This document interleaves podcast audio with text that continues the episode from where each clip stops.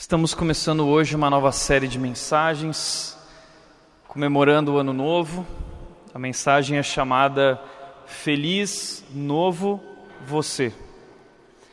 Todos nós carregamos uma esperança, provavelmente uma falsa esperança, de que a mudança de ano vai gerar também mudanças na vida.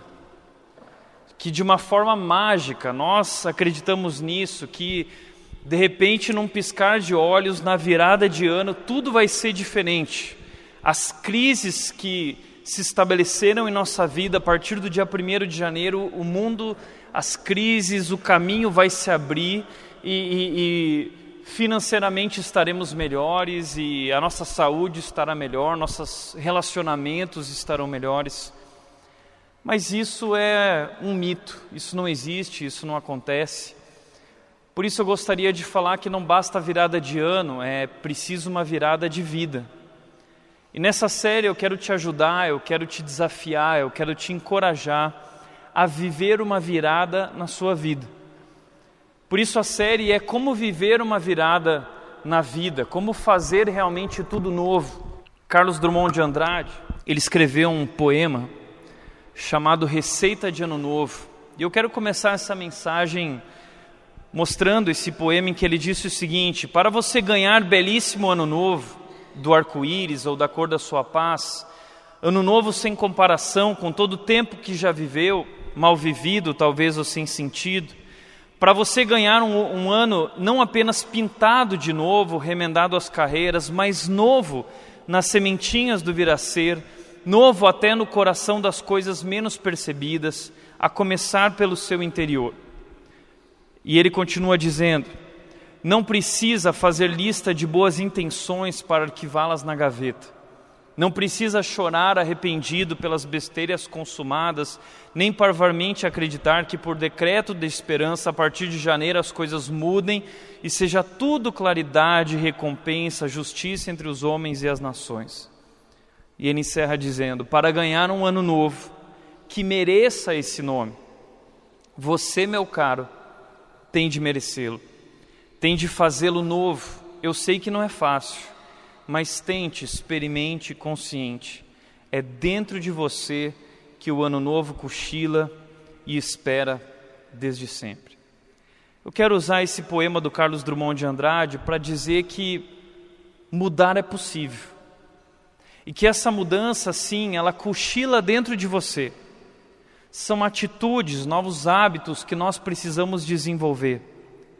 Mas eu acredito que tudo começa em Deus. E eu gostaria de hoje, nossa parte 1 dessa série, falar sobre como recomeçar. Como fazer tudo novo. Como viver uma vida nova num ano novo. Como recomeçar. Talvez o que você construiu até aqui não deu certo. Talvez você olhando para o seu passado, para a sua história de vida, hoje, nesse exato momento, você diz e fala assim: não deu certo. Como a moçada diz, moiou. Né? É, não está rolando. Eu me enganei, eu errei, eu fiz escolhas erradas, eu fui por onde eu não deveria ir, eu investi naquilo que eu não deveria investir e isso trouxe consequências. O que eu quero dizer que o bacana de Deus é que o nosso Deus é um Deus de recomeços. A Bíblia está cheia de homens e mulheres que começaram errado, que fizeram escolhas erradas, mas que tiveram uma nova chance a partir do momento em que decidiram obedecer a Deus, a partir do momento que decidiram compreender quem Deus é e entregar a sua vida a esse Deus. Por isso eu quero dizer que você também, apesar do que construiu até aqui, apesar do que viveu até aqui, Deus te dá sim a chance, através do seu poder, através da obra de Jesus Cristo naquela cruz, de viver algo diferente, de ser uma pessoa diferente. Esse poder está em Deus, à disposição para transformar a sua vida. Talvez você olhe para si mesmo e diz: "Não, mas eu acho que tudo isso é impossível". Deus é especialista em causas impossíveis. Ele transforma tragédias em vitória. A Bíblia é um livro sobre isso. É por isso que eu amo a Bíblia. Porque eu olho para a vida desses homens e mulheres tão simples, tão pecadores, tão frágeis, como eu, como você, mas que a partir do momento em que decidiram dar o passo de fé, eles viveram um recomeço, viveram uma nova história e histórias incríveis.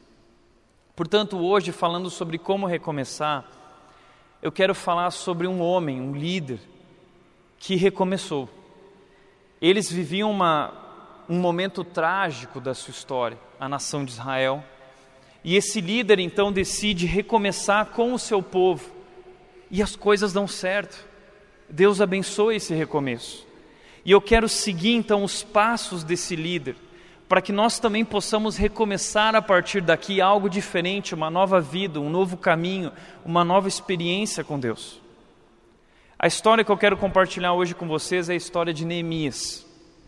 Se você trouxe Bíblia, eu quero te convidar a abrir agora a, a sua Bíblia no livro de Neemias, ou então você pode ligar a sua Bíblia aí no celular e abrir em Neemias capítulo 1.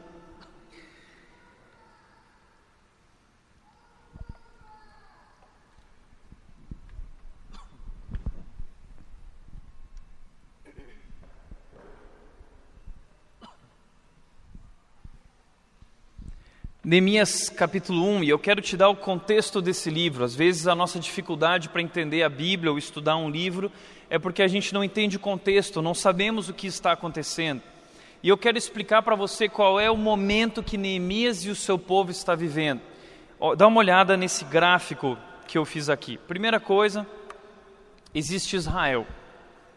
Israel no Antigo Testamento é um país, é uma nação, como o Brasil é. Mas era esse povo é o povo escolhido por Deus. Deus escolheu um povo no passado e esse povo se chamava Israel. Israel, durante um período, mais ou menos de 120 anos, eles foram uma monarquia unida. Eram 12 tribos, os filhos de Jacó, 12 tribos que se uniram e formaram uma nação, formaram um país. E eles tiveram três reis. Eles tiveram Saul, eles tiveram Davi e eles tiveram Salomão como rei. Quando Salomão morreu, esse reino de Israel foi dividido em dois reinos, porque os filhos de Salomão brigaram. E um foi para um lado, o outro foi para o outro, e estabeleceram novas nações. Uma nação se chamou Judá, e a outra nação, o reino do norte, chamado Israel, continuou se chamando Israel. Então, dez tribos foram para o norte e começaram um novo país, capital Samaria, e o reino de baixo, o reino do sul, duas tribos, começou então esse reino, esse país chamado Judá. Isso aconteceu mais ou menos 900 anos antes de Jesus. Só que aí, o que aconteceu? Israel, esse povo aqui, todos os reis que vieram a partir desse momento da separação, nenhum deles adorava a Deus, nenhum deles foi obediente a Deus. Por causa disso, esse povo acabou sendo castigado, esse povo acabou sendo levado cativo pelo império assírio, que era um império muito forte, e esse império foi e atacou Israel. E a estratégia da Assíria, qual era a estratégia? Não era matar todo mundo. Eles pegavam as pessoas daquela nação e levavam para um outro lugar. E pegavam as pessoas do outro lugar e levavam para aquela nação. Então eles misturavam as raças, para que não fosse mais um povo puro, não fosse um povo com identidade. E se perdesse a identidade, a tradição, a história e construísse uma nova história, a história da Síria. Então foi isso que aconteceu com Israel. O, o pessoal que vivia em Israel e na capital, na capital Samaria, eles foram misturados com outros povos, eles não eram mais judeus puros, por isso que quando Jesus vem, ele chega e os judeus não se dão com os samaritanos, porque eles acham que os samaritanos não são mais judeus, eles são outro tipo de raça. Mas eles foram levados então cativos em 722 antes de Cristo. Mas isso também aconteceu com o reino do sul, o reino de Judá. A Babilônia atacou o reino do sul, mais ou menos em 587 anos de Cristo, antes de Cristo. Alguns reis de Judá adoraram a Deus, mas em um determinado momento eles se desviaram e eles se dobraram diante de outros deuses, eles se encheram de idolatria, eles se encheram de imoralidade, eles se encheram de injustiça social, e Deus disse que se isso acontecesse, eles seriam disciplinados. E a disciplina que Deus colocou é que eles seriam entregues para a Babilônia. Então Nabucodonosor, o rei Nabucodonosor, vem e toma conta de Judá e leva os principais jovens, os mais inteligentes, como Daniel, leva essa turma lá para a Babilônia. E ele leva muita gente junto com ele para a Babilônia. Assim então, o povo de Judá se perde, o povo de Israel se perde, espalhado pelo mundo em outras nações, até que o reino da Babilônia vão passando os anos, o rei Nabucodonosor cai, surgem outros reis, outros imperadores, e 45 anos depois, o Império Persa, sob o domínio, o governo do rei Ciro, uh, o rei Ciro decide começar a deixar os judeus voltarem para casa. Então, depois de 45 anos cativos em um outro lugar, vivendo longe do Brasil, imagina nós vivendo 50 anos fora do Brasil, então o rei que se levanta novo decide deixar, pode ir. Provavelmente por influência de Daniel e outros que influenciaram aquelas nações grandemente, que eram judeus. Eles viram o Deus de Daniel e falaram assim: ok, podem voltar para a terra de vocês, Deus usa isso. E eles voltam então para Judá. E quando eles voltam para Judá, o que eles encontram é a terra devastada. As cidades estão devastadas, o muro de Jerusalém foi derrubado, e, e, naquela época, uma cidade sem muros era uma cidade entregue aos ladrões, era uma cidade sem comércio, era uma cidade sem é, segurança não era uma cidade, era um vilarejo. Então Neemias surge nesse momento como o líder que vai trazer um novo recomeço. O líder que vai mostrar quais são os passos que nós precisamos dar para recomeçar. E o bacana é que a primeira leva de judeus vai, e quando eles voltam de Judá, eles falam para Neemias tudo o que está acontecendo lá. E aí então começa o livro de Neemias. Neemias capítulo 1, versículo 1, vai dizer o seguinte: Palavras de Neemias, filho de Acalias, no mês de Quisleu, no vigésimo ano, enquanto eu estava na cidade de Suzã. É assim que começa essa história. No mês de Quisleu. Quisleu era quando? Novembro, dezembro, mais ou menos, o que nós acabamos de viver. Na época de novembro e dezembro, Neemias, que vivia na capital do Império Persa, o lugar mais importante da capital, ele recebe então uma pessoa, Anani, versículo 2. Um dos meus irmãos veio de Judá com alguns outros homens, e eu lhes perguntei acerca dos judeus que restaram, os sobreviventes do cativeiro, e também sobre Jerusalém. Agora, veja que interessante isso. A primeira pergunta de Neemias é: como estão as pessoas? Como estão as pessoas lá? Depois, a pergunta dele é: como estão? Como está Jerusalém? Como está a cidade? Como estão as estruturas da cidade? Então, Neemias ele está trabalhando com aquilo que nós dizemos que é uma dicotomia. Muitas vezes a gente fala assim: não, eu sou pessoas. Não, eu não sou pessoas, eu cuido de projetos, eu cuido de estruturas. Eu não sou bom com. Neemias, ele, ele acaba com essa dicotomia entre pessoas, estruturas, projetos. Ele trabalha com isso junto, ele sabe que aquelas pessoas dependem da estrutura também e da cidade. E ele pergunta, e a resposta é interessante: eles disseram, aqueles que sobreviveram ao cativeiro estão lá na província passam por grande sofrimento e humilhação. A resposta deles é de acordo com a pergunta de Neemias. Ele perguntou sobre pessoas e ele perguntou sobre estruturas. Então eles respondem primeiro as pessoas. Olha, os que sobreviveram, porque muita gente morreu no cativeiro ou morreu no caminho de volta para casa. Essas pessoas que estão lá passam por grande sofrimento e humilhação. Nós falamos de crise aqui no Brasil, mas a gente não sabe o que é crise. O que é a crise de ser levado embora, de ser humilhado, de não ter o que comer, de morrer, de estar longe de casa, de estar longe de seus familiares. Essa gente está passando por grande sofrimento e agora que voltaram para sua terra, suas casas estão destruídas. Eles não conseguem dormir à noite em paz porque a cidade não tem muros. Ele responde dizendo isso, e o muro de Jerusalém foi derrubado e suas portas foram destruídas pelo fogo. Então eles não estavam dentro de um condomínio, eles estavam dentro de uma cidade que a qualquer momento uma pessoa podia entrar e adentrar pela porta e destruir a sua família, e roubar, e, e abusar, e fazer o que fosse. Então eles estavam passando por um momento muito difícil. O que eu acho legal de Neemias é que Neemias é talvez um dos maiores líderes da Bíblia. Neemias pode ser usado para se escrever livros sobre liderança. Neemias vai desconstruir uma série de coisas nesse livro sobre liderança, falsas dicotomias como essa que eu disse, pessoas e projetos.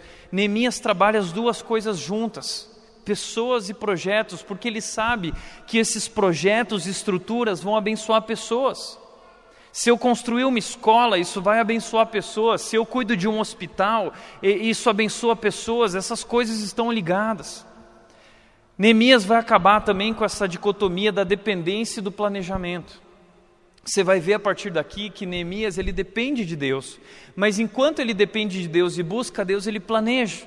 Ele tem um planejamento detalhado. Existe essa falsa dicotomia de quem confia em Deus não planeja. E que quem planeja não confia em Deus. Neemias é esse cara que confia em Deus. E enquanto confia em Deus, ele planeja, ele faz planejamento. Neemias também é um homem de oração, mas ele também é alguém de ação. Às vezes a gente pensa que pessoas que oram são pessoas que não agem. A gente pensa que a gente tem que ficar orando até as coisas acontecerem. Neemias acaba com essa dicotomia. E Neemias age orando. E Neemias ora agindo, ora planejando. Isso é importante quando a gente fala sobre recomeços. Porque nós precisamos entrar em ação, nós precisamos planejar, mas nós precisamos depender de Deus também, oração. É difícil de entender, parece um paradoxo, mas dependência e planejamento precisam caminhar junto. Oração e ação precisam caminhar junto, pessoas e projetos precisam andar juntos. Mas Neemias capítulo 1 continua dizendo: Neemias diz: Quando ouvi essas coisas, sentei-me e chorei essa notícia foi muito difícil para ele e ele disse: Passei dias lamentando-me, jejuando e orando ao Deus dos céus. Isso abalou o coração de Neemias.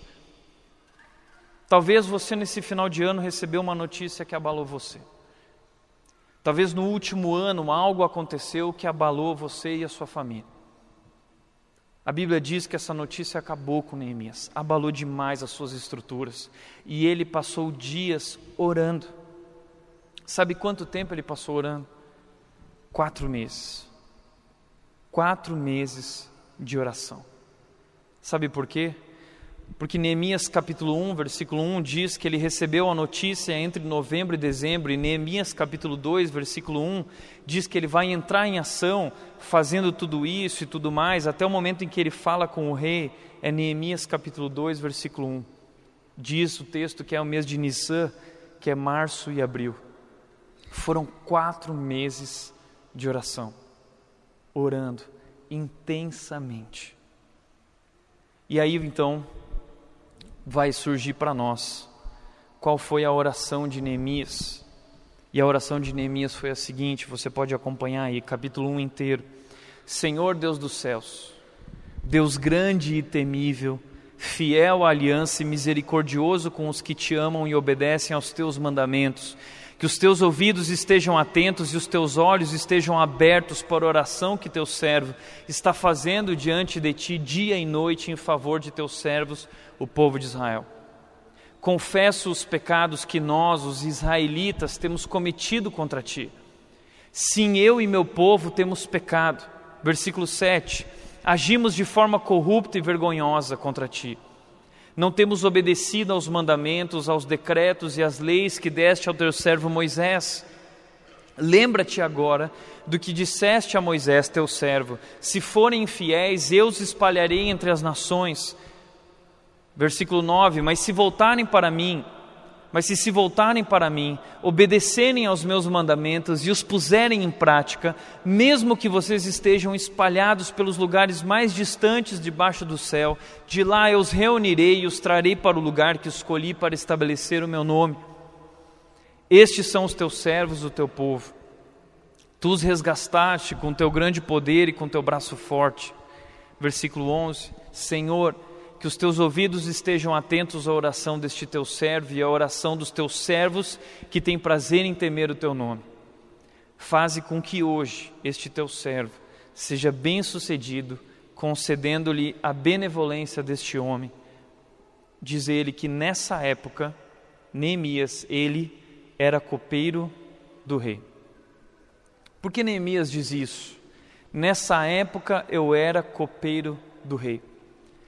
Porque o copeiro era alguém de alta confiança do rei. O copeiro era aquele homem que ficava na cozinha e antes de qualquer pessoa comer, antes do rei comer, antes do rei beber, o copeiro ele ia lá e experimentava o vinho, ele ia lá e experimentava o suco, ele ia lá e experimentava a Coca-Cola, ele ia lá e experimentava comida, porque nada podia acontecer com o rei. Alguém podia ter envenenado, podia ter feito alguma coisa, então o copeiro era responsável por testar cada comida e dizer: tá ok, rei, você pode comer. Então ninguém confiaria sua vida a um Zé Mané. Neemias era alguém de influência na terra, no Império Persa, e esse rei Ciro tinha Neemias como alguém da sua confiança. Então Neemias tem uma posição de influência nesse reino. E a minha pergunta é: o que será que Jeremias vai fazer com essa influência? O que, que Jeremias vai fazer com essa influência para que ele possa resolver um problema que precisa ser resolvido? E a pergunta que eu quero fazer para ti é: como você tem usado a sua influência? Você tem usado a sua influência em benefício próprio? Ou você tem usado a sua influência para deixar algo que vai abençoar outros e vai abençoar gerações futuras? Neemias decidiu usar a influência dele para abençoar outros e para abençoar gerações futuras. E em cima disso, dessa oração e dessas atitudes de Neemias, eu quero passar para você cinco passos para recomeçar. Cinco passos para recomeçar. Primeiro passo: recomeços demandam conhecimento de quem Deus é. Recomeços demandam conhecimento de quem Deus é. Neemias começa a sua oração dizendo: Senhor Deus dos céus, Deus grande e temível, fiel à aliança e misericordioso com os que te amam e obedecem aos teus mandamentos. A primeira coisa que Neemias sabe é que Deus é grande. Ele sabe disso. Porque Neemias conhece também o caos que vive a sua nação, o caos que está Jerusalém, o caos que seu povo vive, tendo sido levado ao exílio, pessoas morreram, pessoas queridas se perderam, a situação é caótica, os muros foram derrubados, a economia está cada vez pior. É crise total, crise total. Humanamente olhando para essa situação, é uma situação sem saída, é uma situação impossível. Mas aí ele ora, Deus grande. Sabe por quê? Porque Neemias conhece esse Deus. Ele sabe que esse Deus é o Deus de Abraão, o Deus de Jacó, o Deus de Isaac, que abriu o mar vermelho, que fez o povo atravessar através desse mar pesa seco, que libertou o seu povo e levou até a terra de Canaã. Ele sabe que esse Deus é o Deus criador, que fez todas as coisas com a sua palavra poderosa e tudo veio a existir. Ele sabe que esse Deus é um grande Deus. E como eu disse no começo, ele sabe que Deus é especialista em causas impossíveis. Ele sabe, por conhecer a história, que esse Deus é o Deus que transforma tragédias em vitória. Então ele ora esse Deus dizendo: Deus grande, Eu sei que tu és um Deus grande, é um Deus poderoso, eu sei que tudo podes. Ele conhece Deus, ele sabe quem Deus é, então ele sabe que recomeços é só uma questão de fé, é só uma questão de dar o passo. Como disse o pastor Luiz Giglio, pastor da Passion City Church em Atlanta, ele disse: a vida é curta, Deus é grande, tome o passo. A vida é curta, mas Deus é grande, então tome o passo. O que ele está querendo dizer é: até quando você vai ficar remoendo a sua vida, o seu passado? Até quando você vai viver apegado a essas picuinhas, mergulhado nas suas crises emocionais, briga, uh, uh, mergulhado, envolvido em brigas bobas, em crises de relacionamento nisso? Ai, o fulano, ai, a ciclana, ai, a minha vida, isso e tal. Até quando você vai viver essas picuinhas todas diante dessa vida que é tão curta? Mas nós temos um Deus que é grande e que nos convida a fazer parte da história. Um Deus que não terminou a história, um Deus que continua escrevendo a história. Um Deus de recomeços, um Deus de novas possibilidades, um Deus onde tudo é possível. Um Deus que disse que se nós tivéssemos a fé do tamanho de um grão de mostarda, nós poderíamos mover as montanhas. O Deus que virou para os discípulos e disse: Vocês farão coisas maiores que as que eu fiz. Esse Deus é grande e a vida é curta, e Deus nos chamou para viver uma grande história, na Sua história. Mas nós precisamos dar o passo. Não adianta você dizer que Deus é grande e saber que Deus é grande, se você nunca tiver coragem para tomar o passo e para deixar para trás tudo isso que você tem carregado e está te atrapalhando. Mas ele continua a sua oração dizendo: Deus grande e temível, fiel à aliança. Esse Deus é um Deus que é fiel. Eu sei, talvez você é corintiano e agora você está com um sorriso no rosto pensando assim: é, Deus é fiel. Deus não é fiel, porque a torcida fiel do Corinthians não é coisa de Deus. Tá? Então não é esse tipo de fiel, tá? Mas ele é fiel à aliança dele, às suas promessas, o seu amor que ele tem por nós. Neemias conhece as promessas de Deus.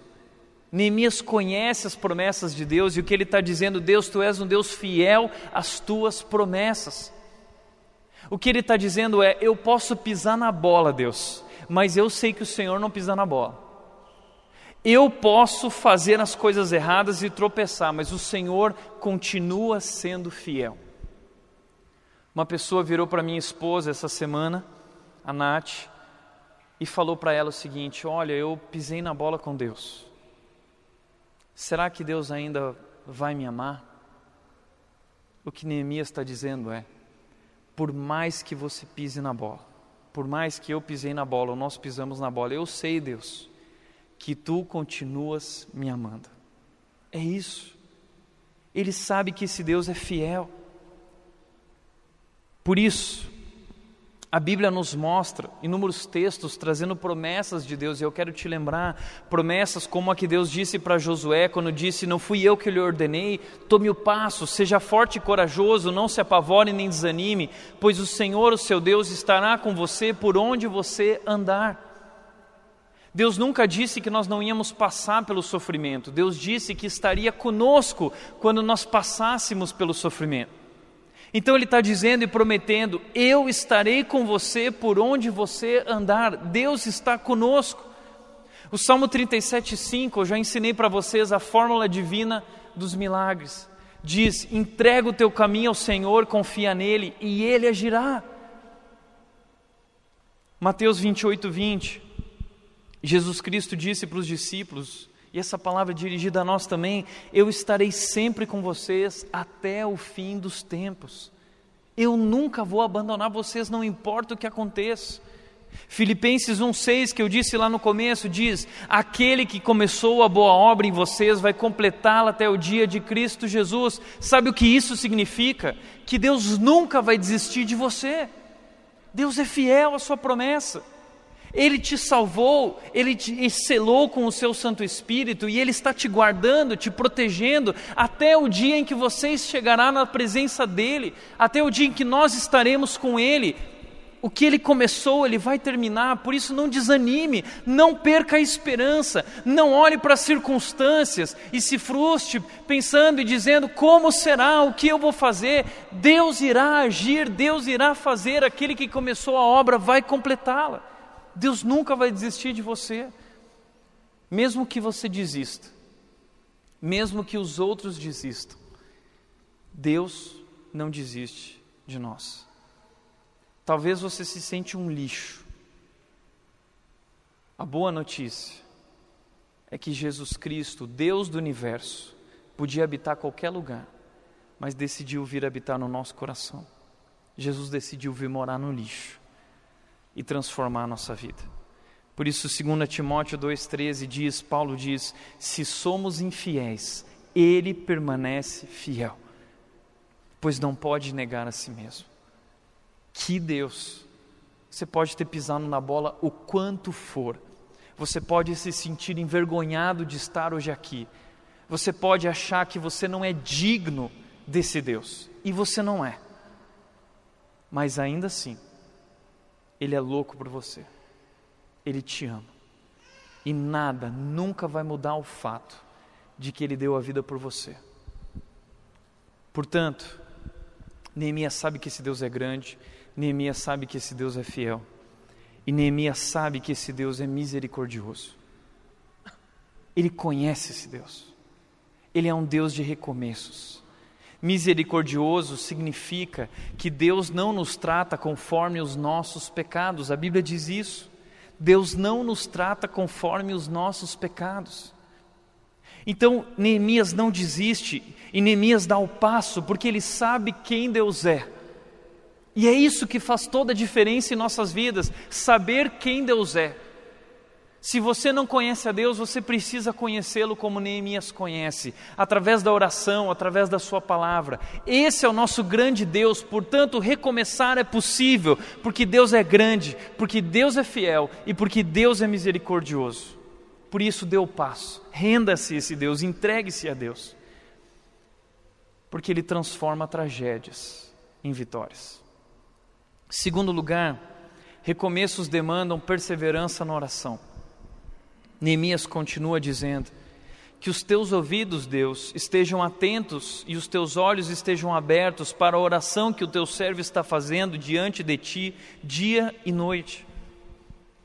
Veja bem, a oração de Neemias é uma oração que ele está fazendo, é um processo, não é uma oração que ele fez é uma oração que ele está fazendo constantemente diante de Deus, isso indica um processo, e ele diz: diante de ti, dia e noite, dia e noite, é um processo com muita intensidade. Ele está jejuando, ele está lamentando, ele está na presença de Deus durante todo esse tempo quatro meses intensamente orando, intensamente buscando a Deus. O problema é que nós vivemos hoje no mundo imediatista e nós não oramos mais assim. A gente só ora pelo que a gente precisa hoje. A gente só ora pelo que a gente precisa amanhã. Mas a gente não ora com processo e intensidade. Por isso, muitas vezes, nós não alcançamos, por isso, muitas vezes, estamos tão desanimados, tão desacreditados, porque não temos experimentado esse poder sobrenatural de Deus através da oração que nos transforma e que age em nós e através de nós. Quão disposto você está para orar durante dia e noite. Se você quer mudar mesmo, você quer viver uma nova história, quão disposto você está para fazer isso que Neemias fez? Um processo de oração, um período de oração com intensidade, dia e noite orando e buscando a esse Deus grande, fiel e misericordioso. Perseverança na oração é algo que nossas gerações precisam resgatar nosso mundo imediatista, que pensa no aqui no agora, precisa conhecer o poder sobrenatural do ali e do além. Quando nós dobramos os nossos joelhos, o nosso coração toca o céu. É o que diz uma música. Quando nós dobramos os nossos joelhos, o o nosso coração toca o céu. Perseverança na oração. Terceiro lugar, recomeços demandam reconhecimento do erro. Não basta saber quem Deus é, não basta perseverar em oração se você não reconhecer o erro. Neemias continua no versículo 6 e 7 dizendo: Confesso os pecados que nós, os israelitas, temos cometido contra ti. Sim, eu e meu povo temos pecado. Olha que interessante o que Neemias está dizendo. Eu pequei, não foram eles. Eu pequei, eu e eles, nós pecamos. Eu estou confessando o pecado que nós temos cometido. Eu também, eu errei. Posso te falar uma coisa? Talvez isso seja muito importante no processo de mudança e de recomeço da sua vida, do novo você. Esse ponto é essencial. Se você quer mudar, você precisa parar de apontar os erros que o outro fez e assumir os seus. Se você realmente quer viver um recomeço, uma nova história, você precisa parar de apontar o erro dos outros e começar a assumir o seu erro. Porque todos nós erramos, todos nós somos pecadores. No casamento não existe um que está errado, o outro que está certo, todos nós erram, todos nós erramos. Um exemplo disso são os divorciados. E nós temos muitos aqui. E, gente, como eu gosto de ter divorciados aqui, pessoas que estão passando por momentos difíceis. Mas pessoas divorciadas muitas vezes carregam no seu coração essa mágoa, falando: não, porque ela, ela fez isso comigo, porque ele fez isso comigo, porque ele foi o culpado, porque ele continua, porque ela continua. Muitos vivem falando do outro e nunca conseguem reconhecer o próprio erro. Dentro da igreja isso também acontece. Gente falando, não, porque essa é a igreja. Só que essa igreja é você, você faz parte dessa igreja. Nós erramos, nós estamos juntos nesses erros e pecados. Neemias diz: Nós erramos. Ele não está dizendo foram os políticos, ele não está dizendo são os deputados, ele não está dizendo foi a Dilma, ah, foi o PT. Ele não está dizendo isso, ele está dizendo nós erramos. Ele continua dizendo: agimos de forma corrupta e vergonhosa contra ti. Não temos obedecido aos mandamentos, aos decretos e às leis que deste ao teu servo Moisés. Neemias podia ter dito: foram aqueles reis que não adoraram a ti, que não te buscaram, e por causa disso nós estamos sofrendo. Não, ele está reconhecendo o erro dele.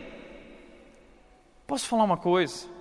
Nessas gerações atuais, nessa geração, reconhecer o próprio erro é uma arte e é um milagre.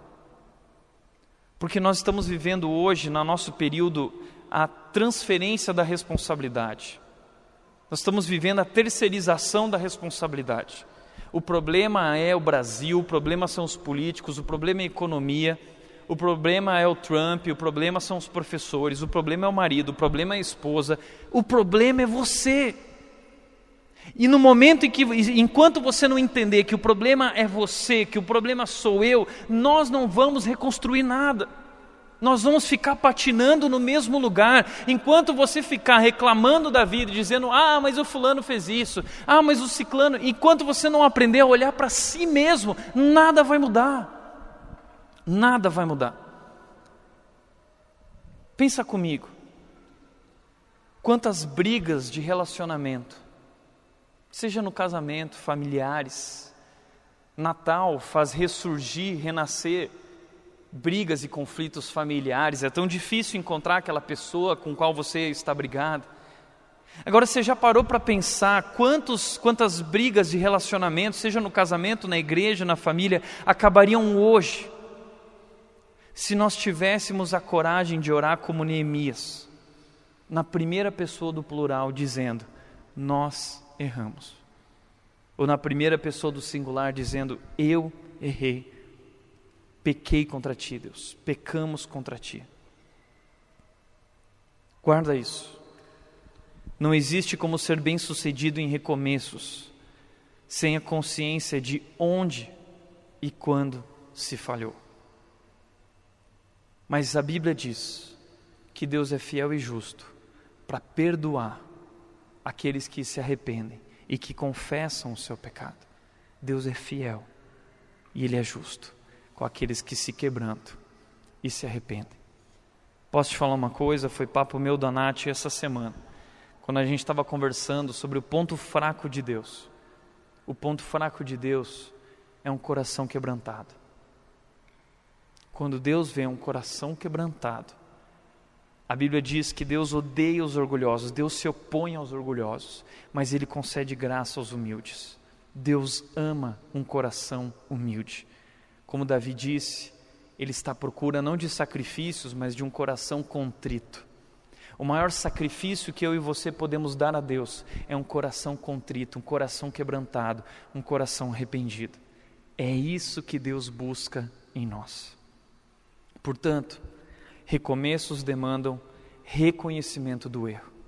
Assuma onde você errou, quando você errou. E comece a mudança, praticando o quarto passo, o realinhamento com a palavra de Deus.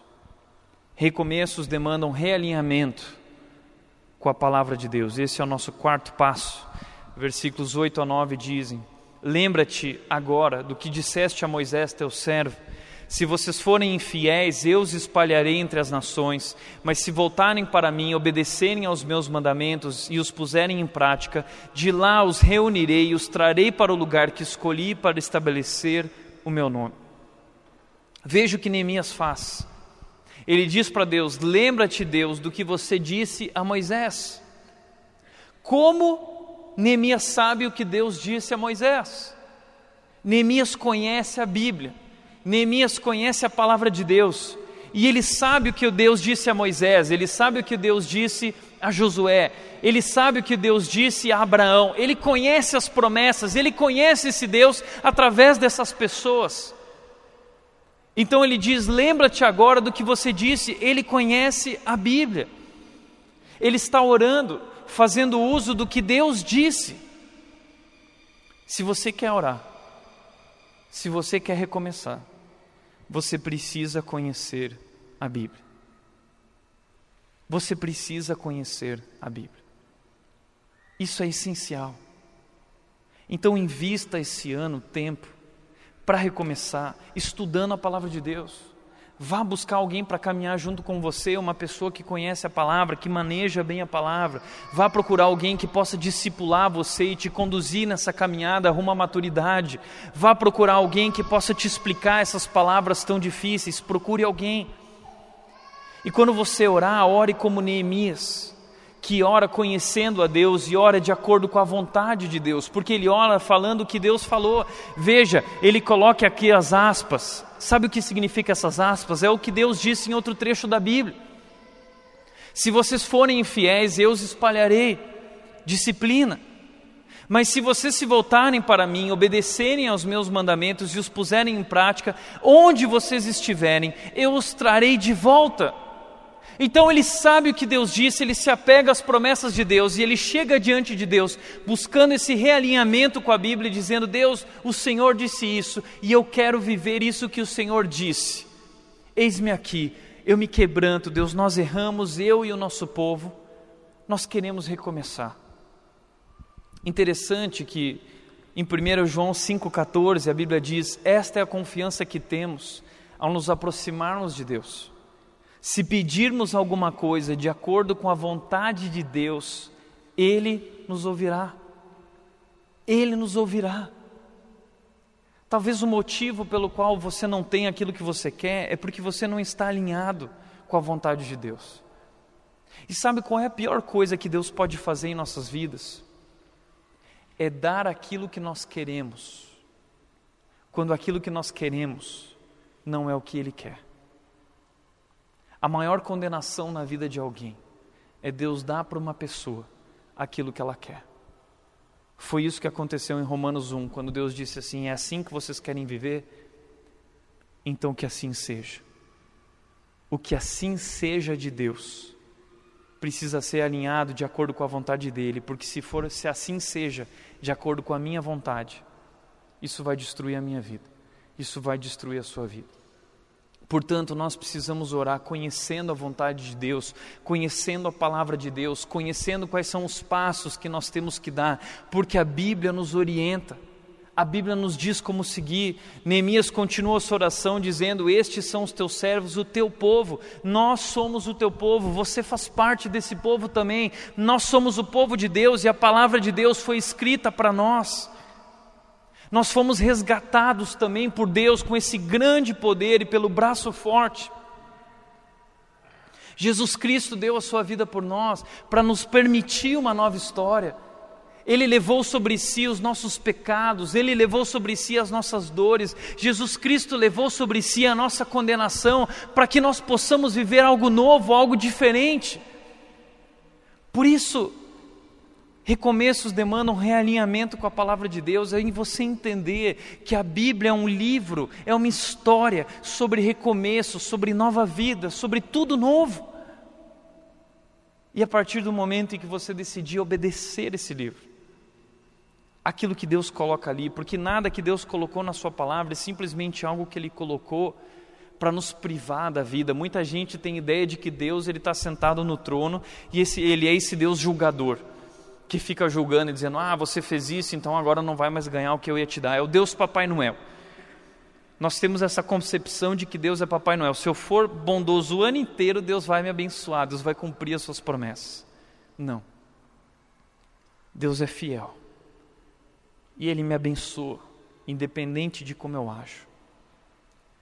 Mas a Bíblia diz que ações têm consequências. E se eu agir não conforme a Sua palavra, se eu agir de acordo com esse mundo, isso não é de acordo com a vontade de Deus, é porque isso não é bom para mim, isso vai trazer consequências graves para mim. A vontade de Deus é simplesmente o melhor para mim. A Bíblia diz que a vontade de Deus é boa, agradável e perfeita. Deus sabe o que é melhor. É como um pai que olha para o filho que não entende o porquê daquilo. Deus entende, Deus sabe. Ele diz: Os meus pensamentos são maiores que os pensamentos de vocês e os meus caminhos são mais altos que os seus. Portanto, busque a Deus. Deus é grande, Deus é poderoso, nós somos o seu povo.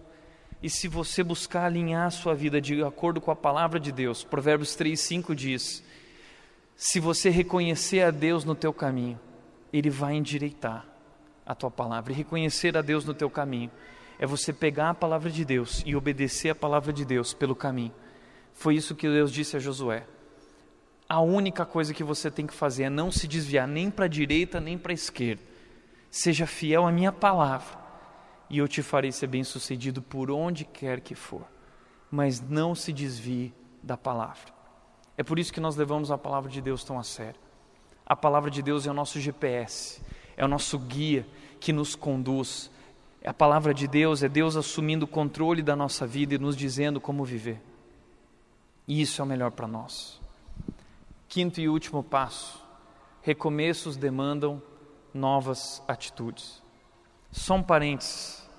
Se você quer estudar a Bíblia, esse ano na Red nós vamos começar o CT Red, Centro de Treinamento da Red.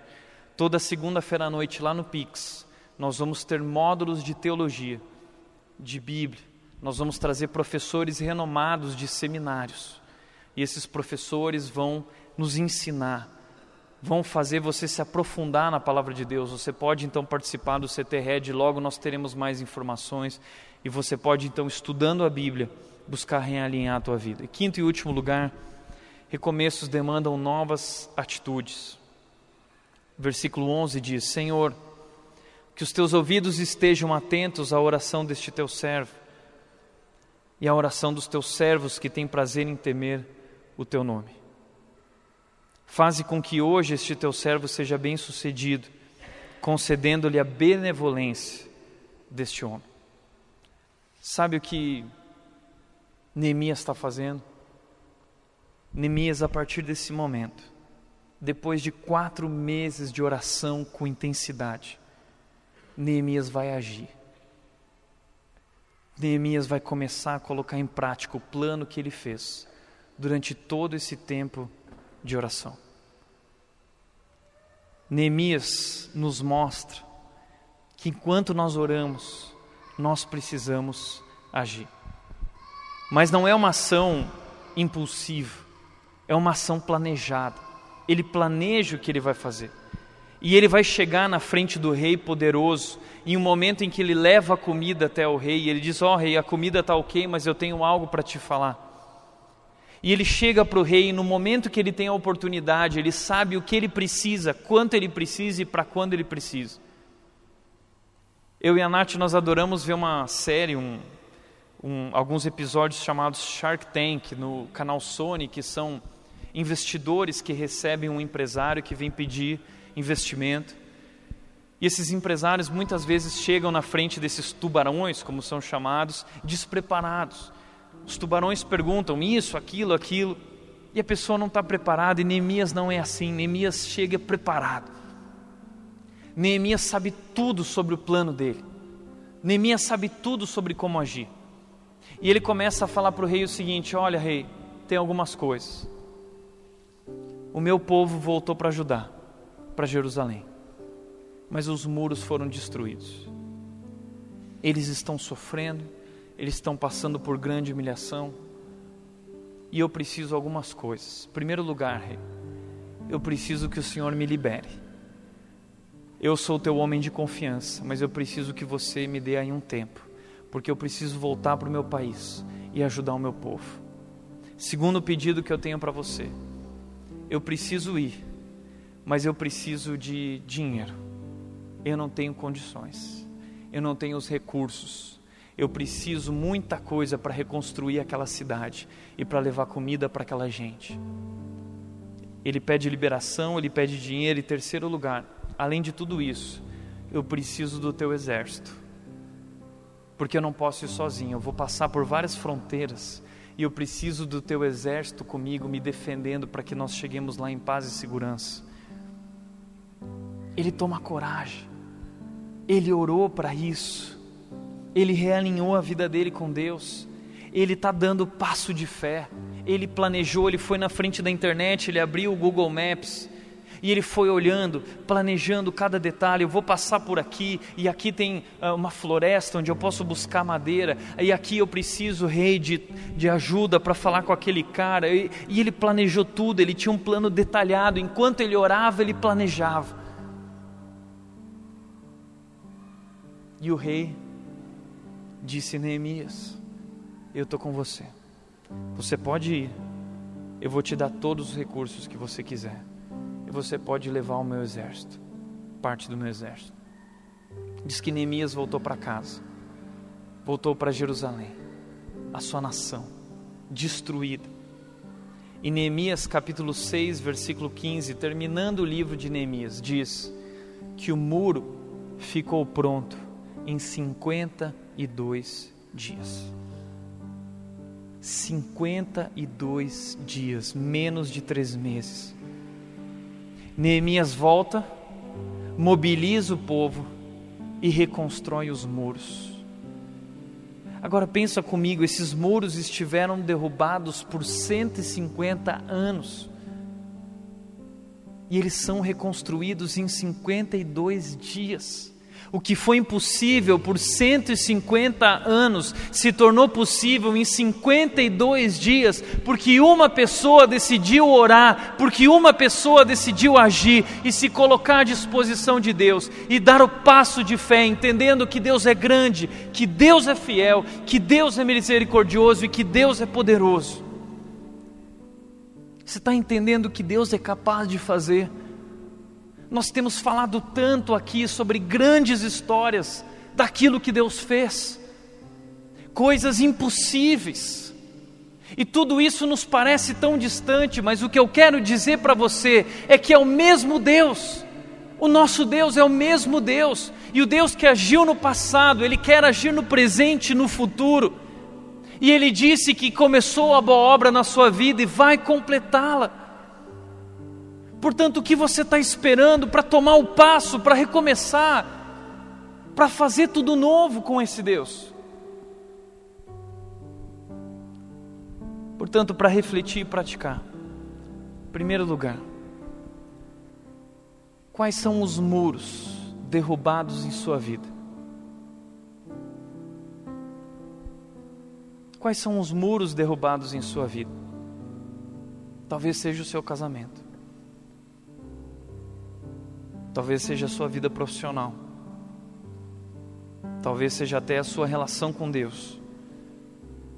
Quais são os muros que foram derrubados?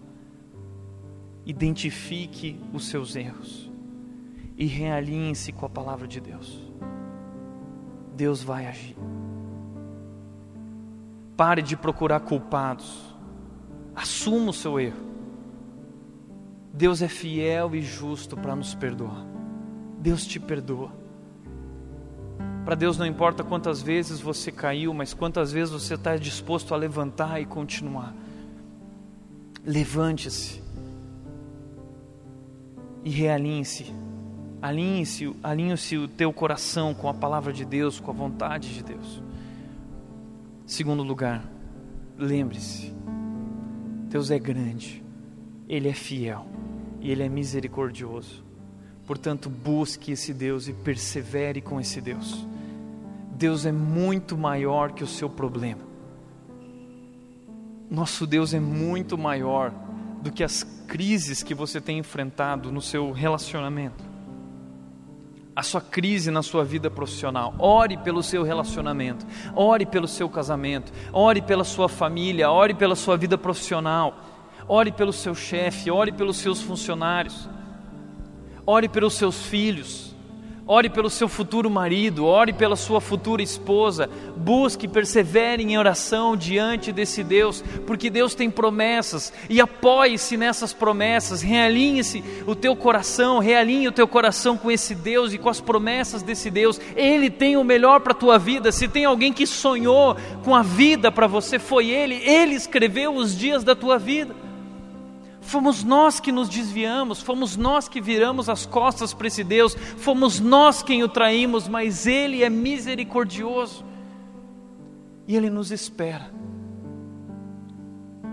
Portanto, busque a Ele, só Ele pode, só Deus, só Deus pode. Busque e persevere. Terceiro e último lugar, quais são as atitudes que precisam ser tomadas hoje?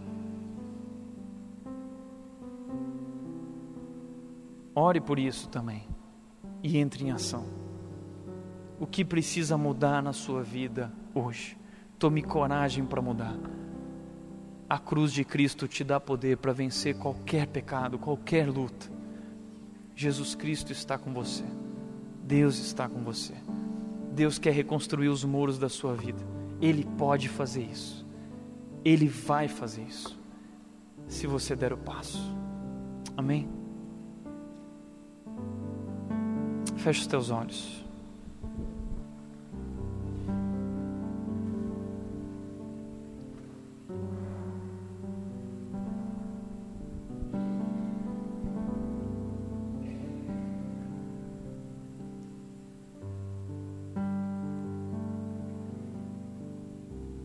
Eu quero falar uma coisa para você.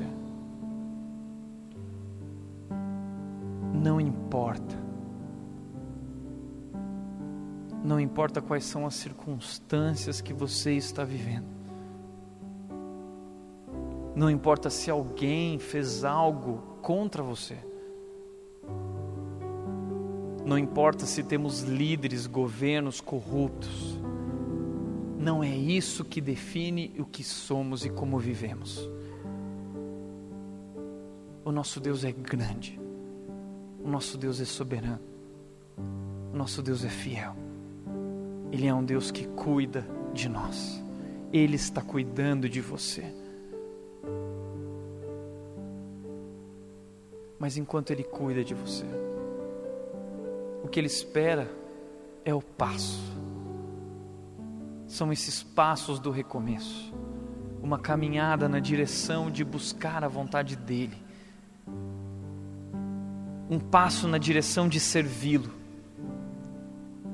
passo na direção de viver para a glória dele e não para a sua.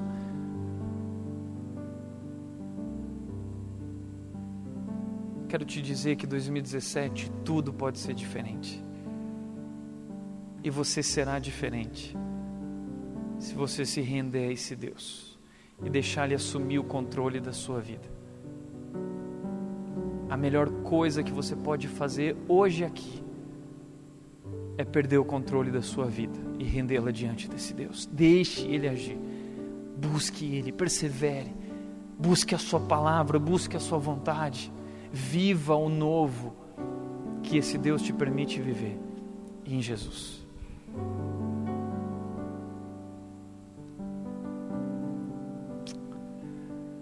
Se você quer viver algo novo, se você quer dar um passo, quero te convidar a ficar de pé. Eu quero orar por ti. Fica de pé no teu lugar. Eu vou orar para você. 2017 está começando e o nosso Deus é grande. Pai, eu quero agradecer, Deus, pela tua palavra. Que no meio da escuridão desse mundo traz luz para o nosso caminho e orienta os nossos passos. Quando estávamos perdidos, o Senhor se revelou a nós através do teu Filho, Jesus Cristo. E o Senhor continua se revelando a nós através da tua palavra, falando conosco, gritando, mostrando para nós o teu plano maravilhoso, mostrando para nós o teu amor incrível, mostrando para nós a tua graça, a tua misericórdia. Nós não queremos andar distantes de ti, Deus. Nós não queremos esquecer de ti. Nós não queremos estar tão ocupados nesse mundo, tão distraídos ao ponto de não perceber que o Senhor está conosco. Portanto, aqui nós estamos, Deus, nos rendendo a Ti, declarando que Tu és o nosso Deus, que Tu és o grande Deus, soberano Deus, fiel, poderoso Deus. E sabemos, Deus, que nossas circunstâncias não são nada.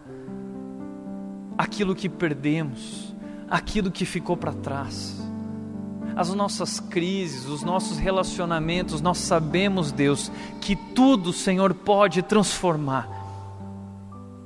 E o que nós queremos, Deus, é que o Senhor comece a transformar tudo isso a partir de nós mesmos, a partir do nosso próprio coração.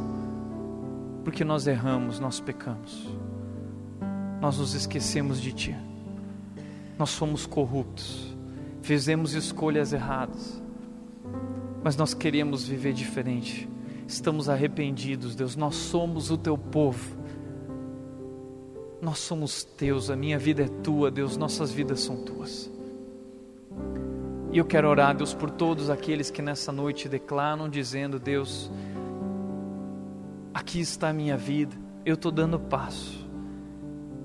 Eu quero que o Senhor comece uma obra a partir do meu coração, transforma a minha vida, transforma as nossas vidas, Deus. Nós nos rendemos a Ti, nós nos entregamos, porque nós sabemos, Deus, que o Senhor nos ama e sabemos que o Senhor é especialista em transformar tragédias em vitórias e sabemos que só Tu és o Deus eterno, só Tu és o Deus eterno sobre toda a terra e todo o céu.